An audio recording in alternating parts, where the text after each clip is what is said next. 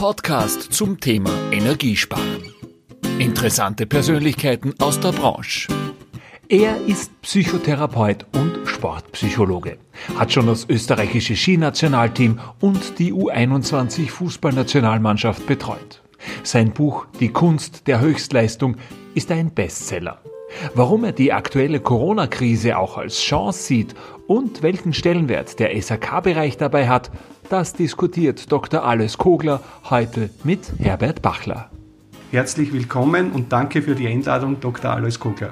Herzlichen Dank, Herbert. Ich bin wirklich froh, weil Handwerk und jetzige Krise, das passt ja wirklich gut zusammen, weil es ist eine Chance, die Krise, Handwerk gibt uns die Möglichkeiten und die Chance, die Krise gut und besser zu bewältigen. Also nach all deinen bisherigen Tätigkeiten, was macht die derzeitige Situation so anders für dich bzw. für unsere Gesellschaft? Wir leben erstmals seit vielen Jahrzehnten in einer wirklich lang andauernden Krise. Wir hatten ja viele Krisen in den letzten 50, 60, 70 Jahren. Wir hatten die Energiekrise in den 70er Jahren, wir hatten die atomare Krise, die Wiederaufrüstungskrise im, in den 80er Jahren, wir hatten Wirtschaftsfinanzkrisen in den 90er und 2000er Jahren. Also eigentlich sind wir Krisen gewohnt. Mhm. Aber diese Krise ist eine, wo wir noch wenig Möglichkeiten haben, sie wirklich zu beenden. Mhm. Denn beendet ist sie erst dann, sagen alle Experten, wenn wir medizinische Möglichkeiten dagegen haben. Was mir bei dir immer persönlich gefallen hat und darum habe ich dir auch gebeten um, dieses, äh, um diesen Podcast. Ich verfolge ja ständig, du, du schreibst ja laufend über die verschiedenen Stationen dieser Pandemie und für mich, was mir auffällt, Voraussagen sind meistens dazu da, dass sie dann nicht eintreffen und dass es anders kommt. Bei dir fällt mir auf, dass du eigentlich immer sehr gut den Nagel auf den Punkt triffst. Ja? Deswegen äh, auch die Frage, äh, Alois, was hat sich deiner Meinung nach nach dem zweiten Lockdown, äh, nach dem ersten sind wir ja mit einem blauen Auge davongekommen einigermaßen, was hat sich da gesellschaftstechnisch verändert? Äh, Im zweiten Lockdown, und das sagen jetzt die ersten Gespräche, die ich führe äh, mit Leuten aus der Wirtschaft, mit äh, Leuten ähm, aus meiner Umgebung, auch mit Patientinnen und Patienten, äh, jetzt wird es härter. Mhm. Äh, wir sind vom ersten Lockdown wirtschaftlich auf jeden Fall schon geschwächt, zumindest jene Teile der Wirtschaft, die bisher schon Probleme hatten, und die werden noch mehr Probleme bekommen. Die Wirte, die Restaurants, die Tourismuswirtschaft, ähm, das wird hochproblematisch werden, äh, weil sie jetzt schon geschwächt sind. Das ist wie beim Immunsystem. Wenn das Immunsystem schwach ist und dann kommt noch einmal eine Krankheit oder ein Virus dazu, äh, dann wird's schwieriger. Das ist die eine Seite. Die andere Seite ist, dass aber auch unsere Widerstandskräfte stärker werden. Mhm. Die Fantasie der Menschen ist ungebremst. Sie nimmt in Krisenzeiten bei vielen auch noch zu. Das heißt, es tun sich viele neue Wege auf, über die wir noch gar nicht Bescheid wissen. Mhm. Jetzt äh, fällt mir zudem ein Tourismus. Ich komme selber um die Gegend von Schladming. Wie siehst du diese Situation, was den Tourismus betrifft und könnte sich da auch eine Chance zu äh, ergeben, mal umzudenken, nicht mehr nur rein auf Skigebiete zu investieren, sondern auch anders? Das passiert ja zum Teil schon. Es gibt ja Experten nicht nur in Schladming, sondern auch im berühmten Ort Ischgl und so weiter, die sagen ja schon, wir müssen umdenken. Das hat es ja bisher in Ansätzen vorher auch schon gegeben. Ähm, aber jetzt wird das schlagend werden. Jetzt denke ich an Schladming. Äh, ich bin oft im Sommer in Schladming in der Region und äh, da, da, ist ja der Sommer auch schon eine wichtige äh, Tourismus Periode, eine ganz entscheidende Tourismusperiode. Äh, was passieren wird, ist, dass das, was wir eben Nachhaltigkeit nennen, äh, mehr wieder nicht nur auf drüberfahren über die Landschaft zu denken, sondern den Leuten zu vermitteln, hey, da sind Blumen am Boden, da sind Schönheiten in der Natur, äh, da kann man auch in Ruhe gehen, äh, da kann man durchatmen. Das wird stärker kommen, davon bin ich überzeugt, das, weil das wollen wir das ja alle. Das heißt, dass auch der Sommertourismus viel mehr an Bedeutung finden wird. Absolut, mhm. absolut. Mhm. Gerade in Österreich, auch in Österreich, und zwar nicht nur in den Bergregionen, sondern natürlich auch in den flacheren äh, Regionen äh, des Burgenlandes, der Steiermark. Äh, aber beide werden einander sozusagen gegenseitig unterstützen. Mhm. Alois, zurück wieder zu unserem Thema SAK. Wie hat sich aus deiner Sicht die Situation so jetzt über dieses Jahr, sagen wir mal so ab Februar, März dargestellt und warum glaubst du, ist das Handwerk großteils gut davon gekommen? Was, was ist Handwerk? Handwerk ist pures Vertrauen. Vertrauen in das Tun der Menschen und in das gediegene Handeln der Menschen. Dem Handwerker kann ich zuschauen und ich sehe, wie er ein Produkt entwickelt bei mir in der Wohnung. Da baut er was ein, da repariert er was, da restauriert er irgendwas. Auch die Handwerkerin, ähm, das nimmt ja auch zu, das ist ja auch sehr schön. Also Handwerk hat zu tun mit Vertrauen der Handwerker, die Handwerkerin hat eine wichtige Aufgabe, denke ich, gerade in der jetzigen Zeit, nämlich Vorbild zu sein. Vorbild zu sein im Anwenden der Regeln. Das ist außerhalb des Handwerks sozusagen, aber nachdem Handwerker so wichtig sind für das Vertrauen. Und wenn Sie dann sagen, Burschen, Mädels, setzt die Masken auf, haltet Abstand, seid gediegen und ruhig in eurer Arbeit, dann ist das wirklich ein Vorbild von unten. Und gerade in der jetzigen Situation brauchen wir das, weil von oben die Ermahnungen und so weiter, das hängt vielen schon zum Hals heraus. Wenn das aber wir sagen, unten, und die SHK-Menschen das sagen, von unten, dann hat das eine viel größere Wirkung und Bedeutung, weil alle zusammen wissen wir, die Wirtschaft kann nur funktionieren, wenn wir uns an diese Regeln halten. Und sie wird schneller wieder in Gang kommen, wenn wir uns an diese Regeln halten weil dann die Zahlen zurückgehen. Und dann kann das Werkel wieder florieren. Jetzt äh, leben wir da ja ein bisschen in dem Widerspruch in dieser Zeit zwischen äh, Firmen, äh, Online-Firmen aus Amerika, wie wir wissen, äh, die momentan die großen Profiteure anscheinend sind dieser Pandemie und dem Handwerk, wo eigentlich viel zu wenig am Markt da sind, um Dinge einfach noch zu verbauen. Ja. Äh, wie glaubst du oder äh, könnte sich dieser Widerspruch für die Zukunft äh, verändern? Gibt es da eine Chance, ja, dass man sagt, ja, es ist wieder mehr Vertrauen da, wie du sagst, wenn der Handwerker jetzt im Haus hat, dass man doch Dinge auch wieder vor Ort bezieht, ja, beim regionalen Anbieter, ja, und nicht auf irgendwelche Unbekannten äh, zurückgreift. Gibt es da realistisch äh, eine Chance für die Zukunft deiner Meinung nach? Es bleibt dem Handwerk wie auch allen übrigen anderen Branchen nichts anderes übrig, als natürlich auch auf die neuen Entwicklungen zurückzugreifen.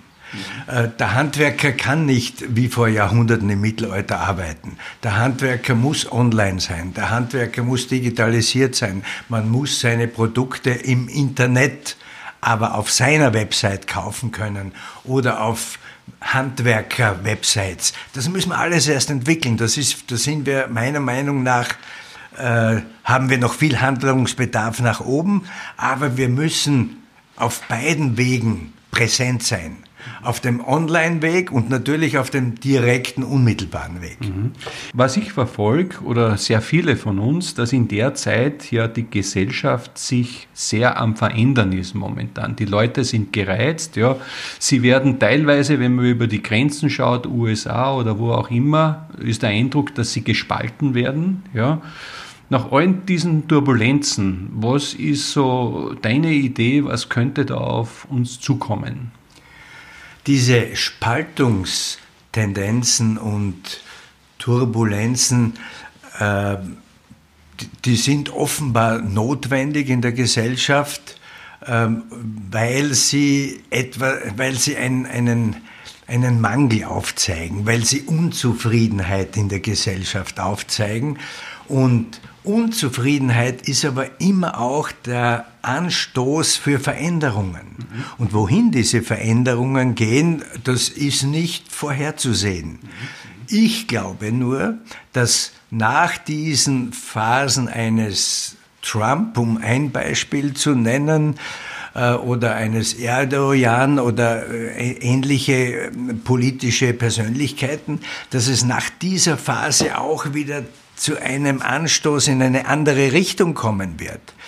Ähm, das betrifft Polen genauso wie Ungarn und das betrifft ja in unseren Ländern alle Entwicklungen. Wir haben immer Aufwärts- und Abwärtsbewegungen und Vorwärts- und Rückwärtsbewegungen, aber ähm, wenn die Leute sehen, na ja, das hat auch nicht funktioniert, dann probieren wir wieder was anderes. Und die Krise, denke ich, ist eine wirkliche Chance deshalb, weil viele Menschen neu nachzudenken beginnen mhm. und langfristiger zu denken beginnen. Äh, und deshalb bin ich eher pragmatisch, optimistisch. Ja, es wird auch in eine andere Richtung gehen. Mhm, mhm. Rechnest du, dass es zu einer Normalität, so wie sie war, überhaupt noch kommt? Und, äh, oder stehen wir, wie in der Offenbarung, wenn ich das jetzt einmal so hernehmen darf, äh, vor einem möglichen Abgrund, wenn ich es einmal negativ ja, sehe? Ähm, ich denke, die Menschheit ist im Laufe ihrer doch Jahrhunderte, Tausende langen Geschichte äh, oft vor dem Abgrund gestanden. Wir wissen nicht, wie das vor der Steinzeit war, aber es hätte durchaus ja auch sein können, äh, dass die Menschen äh, durchaus zugrunde gehen. Hätte ja sein können. Ne?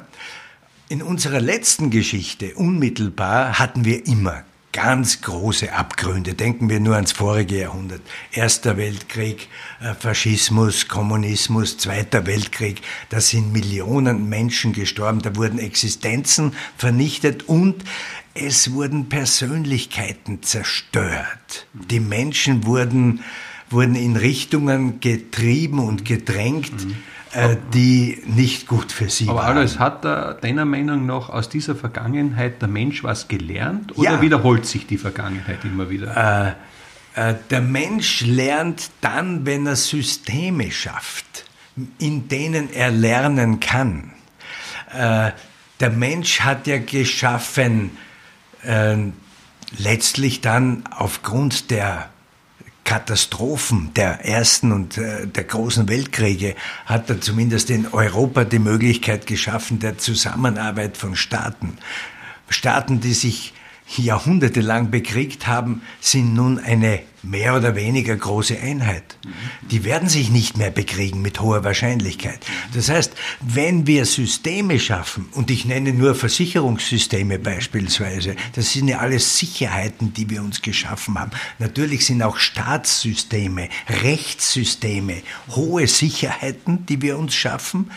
Äh, und in diesen neuen Systemen können wir lernen. Wenn wir nur unter Anführungszeichen Mensch blieben und keine schützenden äh, Systeme um uns hätten, würden wir lange, lange Probleme haben. Mhm. Bevor ich äh, wieder zurückkomme zu unserer Branche, äh, weil gerade aktuell jetzt die Wahlen auch in Amerika waren, äh, du hast es auch schon angesprochen vorher, äh, Stichwort Trump, ja äh, wie groß ist die Beeinflussung solcher Politiker generell im Allgemeinen auf die Menschheit? Ist es einfach ein Zeichen der Zeit, beziehungsweise aus psychologischer Sicht, äh, wie siehst du das von der Distanz, äh, dass Menschen überhaupt äh, Menschen noch wählen, was für uns unvorstellbar ist, der eigentlich so ziemlich sich so viel erlaubt, dass man sagt, das würde bei uns nie funktionieren. Warum ist das so? Oder ist es einfach nur ein Zeitgeist, der vergeht? Äh, ich glaube, das ist unsere europäische Sichtweise. Äh, in den USA, und ich bin doch immer wieder in den USA, äh, stellt sich die Situation anders dar. Ähm, die USA-Gesellschaft ist eine Gesellschaft, die doch sehr ähm, das Entertainment liebt. Ähm, there's no business like show business. Das ist ein ganz wichtiger Satz in meiner Sicht für die USA. Also es muss alles XX large sein. Es ja. muss ja, und das ist es ja auch. Das Land äh, ist natürlich sehr, sehr, sehr, sehr groß. Ähm, und da ist so ein Element wie die Show natürlich ein emotionales Element, das die Leute zusammenhält. Das hat ein bisschen einen Touch des Religiösen. Show ist immer Anbetung eines Genius da oben, der große Künstler, in dem Fall der große Politiker. Das ist wichtig. Gerade vielleicht für ein Land, das so groß und so divers ist wie die USA. In den USA haben wir alles. Mhm. In den USA haben wir ähm, enorm, wenn ich das so sage, resistente Menschen gegen Veränderungen und wir haben gerade aus den USA die höchsten Veränderungen in, unserer, in unseren Gesellschaften. Mhm. Von dort kommen jährlich oder alle Jahrzehnte irgendwelche Revolutionen. Und gleichzeitig haben wir in den USA, wenn wir dort den mittleren Westen nehmen, eine hoch veränderungsunwillige Gesellschaft. Also da, das ist das Land mit diesen großen Differenzen, die ja immer da waren, vom Bürgerkrieg ganz zu schweigen in den 1870er Jahren. Also da sind große Differenzen, große Spannungen, aber auch ein großer Antrieb, aus dem immer wieder Neues entsteht. Und insofern glaube ich, dass die Entwicklungen ähm, plus minus äh, doch eher in diese Richtung gehen, in die Veränderungs- und revolutionäre Richtung, wobei politische Systeme haben natürlich ihre Grenzen. Mhm, mhm. Jetzt, äh, wenn du USA sprichst, ist natürlich auch einer der größten äh, Umweltverschmutzer der Welt. Äh, nehme ich das Thema Greta Thunberg auf. Das ist ein Mädel, ich glaube 16 Jahre, äh, wie alt die ist und äh, sie hat eigentlich weltweit eine Bewegung geschaffen, wo sich wo, man, wo ja jeder am Anfang sagt, das ist so super, jetzt tut die Jugend endlich einmal was, ja. Äh, und man wirft ihr andererseits vor, dass sie nichts tut und dann wird was getan und dann spaltet es trotzdem die Gesellschaft so, ja.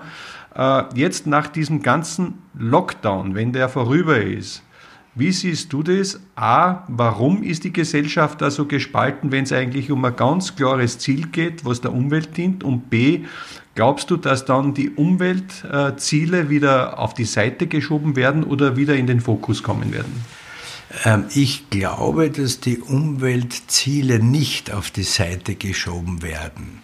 Äh, es gibt ja lange vor Greta Thunberg, die ja eine ganz spannende Bewegung in Gang gesetzt hat, ja schon in den Ende der 60er Jahre, Anfang der 70er Jahre den Club of Rome.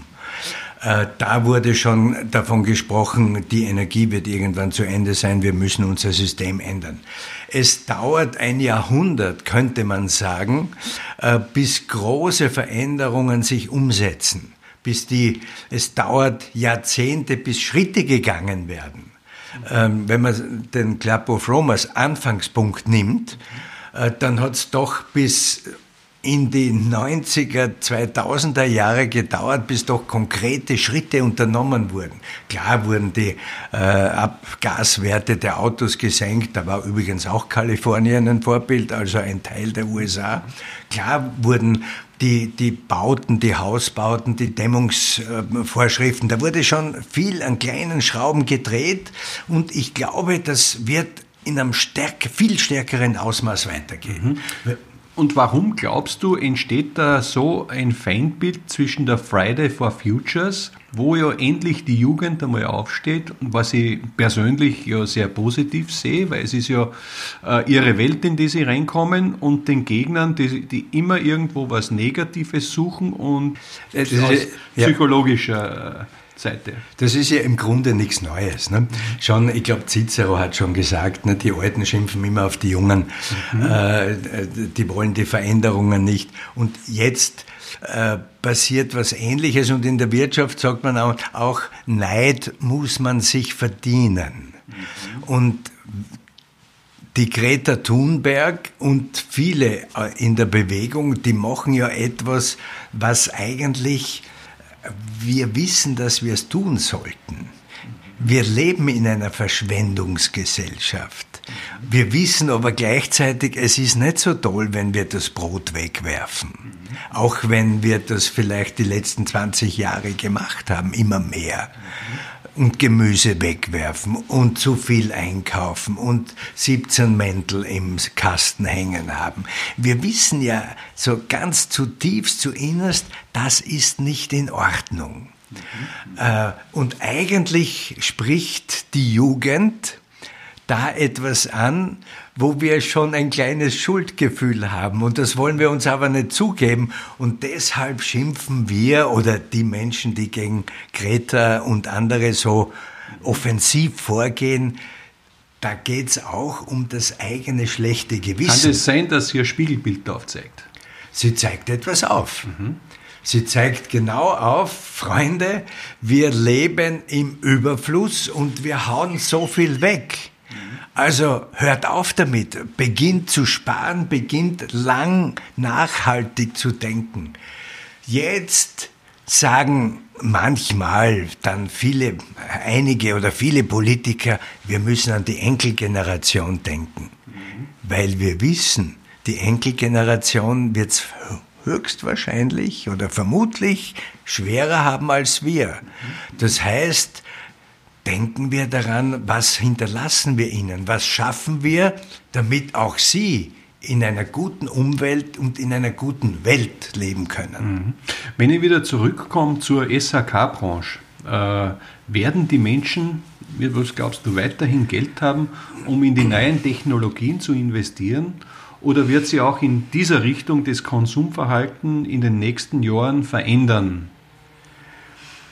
Ähm, Wirtschaftswissenschaftler sagen im groben, äh, das Wirtschaftswachstum wird etwas zurückgehen, wird vielleicht einige Jahre nicht so hoch sein wie derzeit, aber wir werden neue Wege finden, die Wirtschaft auf neue und andere Weise zu beleben. Da können wir jeden Tag eigentlich schon so kleine Elemente in Zeitschriften lesen, äh, zu Edition Zukunft. Wo gehen wir denn hin? Und da entstehen viele, viele neue Ideen, die wir alle noch gar nicht überblicken können. Ich bin da sehr optimistisch, weil ich an die Kraft der Fantasie, der Kreativität und das sind nicht nur die sogenannten Gescheiten und die Gebildeten, die Hochgebildeten. Nein, die Kreativität sehe ich in jedem Menschen. Der, der, der Mensch, der wenig Möglichkeiten hat, geht unglaublich gut mit seinen Ressourcen um. Wer wenig Geld hat, der kann nicht weghauen. Und die achten drauf. Das ist da Kreativität. Wer, wer in einem, äh, im, im Überfluss lebt, wird auch beginnen, seinen Überfluss einzusetzen für die Gemeinschaft. Da gibt's ja doch einige Beispiele, noch nicht viele, aber doch einige Beispiele, wo sehr, sehr reiche Menschen sagen, äh, ich muss einen Großteil meines Vermögens zurückgeben an die Gesellschaft. Das sind noch wenige, aber ich nehme an, die Zahl wird zunehmen. Bevor wir zum Schluss kommen, uns beide verbindet ja ein gemeinsames Studium hinter den Klostermauern des Stiftes Admont. Äh, was hast du persönlich für dein Leben daraus mitgenommen? Ja, wir sind ja sehr christlich aufgewachsen. Äh, wie wichtig, wie hat dich das geprägt? Äh, Aufenthalte in einem Kloster und zwar acht Jahre lang im Internat und in der Schule, das prägt unweigerlich. Das sind ja ganz entscheidende Jahre von 10 bis 18. Äh, ich habe mir mitgenommen viel Skepsis und das ist für mich doch eine der wichtigsten menschlichen Eigenschaften. Das sagt der Popper und das sagen die alten Philosophen aus dem Griechenland. Und ich habe sehr viel in der, Schule gelernt von den griechischen, von den alten Philosophen. Für mich war die Schule wirklich ein Ort der, der philosophischen Lebensschulung. Ich bin zwar hinausgegangen als arroganter Schnösel, der geglaubt hat, er kennt die Welt und weil er ein paar griechische Philosophen zitieren kann, weiß er, wie das Leben läuft. Und ich habe dann gesehen, nach dem Kloster, aha, da gibt's viele, viele andere Welten. Aber das war dies, diese skeptische Grundhaltung, schau ein bisschen hinter die Oberfläche, Das ist das eine, was ich mir mitgenommen habe. Das andere, was ich mir mitgenommen habe, äh, traue nicht den Autoritäten. Äh, nicht traue niemandem über 30, aber traue nicht den Autoritäten und hinterfrage Denkmuster und was könnten sie für die Zukunft bedeuten.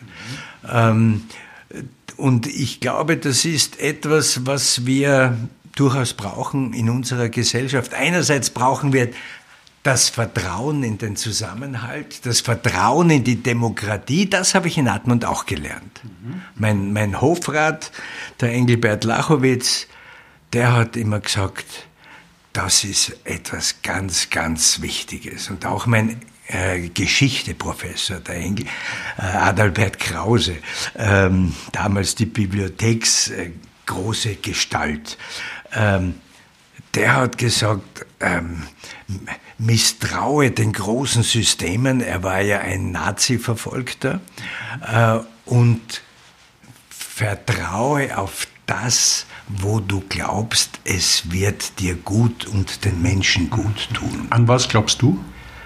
Äh, ich glaube tatsächlich an eine große Kraft der Natur, das Universum ist für mich etwas Unvorstellbares, wo wir eigentlich noch überhaupt gar nichts wissen. Ich glaube nicht an einen Gott ähm, oder an Götter äh, oder an eine Göttin, äh, weil ich nicht weiß, was das ist. Ich glaube, dass wir sehr kleine, unwichtige Menschen in diesem ungeheuren äh, Universum sind. Und gleichzeitig glaube ich aber dann daran, und das habe ich wahrscheinlich auch ein bisschen im Kloster gelernt, dass diese Kleinheit des Menschen doch Großes bewirken kann. Mhm, mh. Zum Schluss, äh, lieber Alois, hätte ich noch ein paar Fragen an dich, die du einfach so aus dem Herzen raus beantwortest, bitte. Du hast schon gesprochen von deinem Professor Krause, der dich geprägt hat zum Thema Geschichte. Das ist auch meine erste Frage. Lese Geschichte und und verarbeite sie. Ich glaube nicht, dass wir aus der Geschichte lernen können, aber ich glaube, dass wir lernen können, wir haben immer in Krisen gelebt. Und wir haben oft gelernt, mit Krisen umzugehen. Also aus der Geschichte lerne ich etwas über die Kraft der Menschheit. Mhm, mh. äh, ich glaube noch an diese Welt, weil? Weil sie schon so lange besteht. Ähm, ich habe, glaube ich, immer an diese Welt geglaubt. Ähm, und sie besteht seit Milliarden Jahren und ich sehe vorläufig keinen Grund, auch wenn wir aktuell vielleicht unsere Erde doch ans Limit des Ertragbaren bringen, was die Atmosphäre betrifft, glaube ich aufgrund der bisherigen Menschheitsgeschichte, dass wir auch diese, ich glaube, Jahrhundertkrise lösen werden. Mhm. Die Wahrheit von Verschwörungstheorien liegt für mich im Mittelalter. Da gibt es unglaubliche Geschichten von, von, von äh, ähm, Menschen, die in, zum Beispiel im Dreißigjährigen Krieg, da haben die geblüht, die Verschwörungstheorien. Ähm, und äh, die Verschwörungstheorien haben sich immer als falsch erwiesen, aber haben sich immer als Zeichen von Hilflosigkeit der Menschheit oder bestimmter Menschen erwiesen. Und für mich sind sie Mittelalter, aber das Mittelalter ist immer in uns. Okay. Und der SHK-Branche gebe ich für die Zukunft folgenden Tipp. Ähm, es gibt sie seit Jahrhunderten und in Wahrheit seit Jahrtausenden.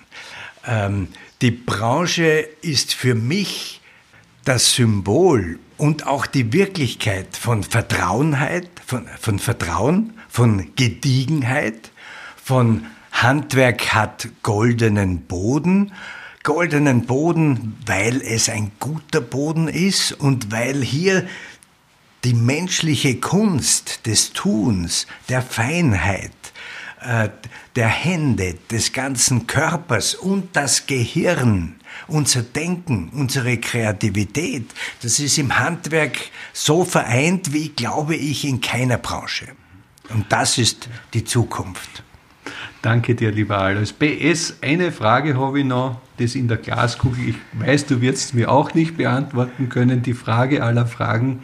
Deine persönliche Einschätzung, wann werden wir wieder äh, zur Normalität übergehen, beziehungsweise bis wann werden wir äh, ja, diese Pandemie äh, als erledigt ansehen können? Für mich ist Normalität dann wieder eingetreten, wenn wir den Arbeitsmarkt wieder normal haben. Wir haben aber jetzt an die 500.000 Arbeitslosen beziehungsweise in, in Kurzarbeit und noch viel mehr.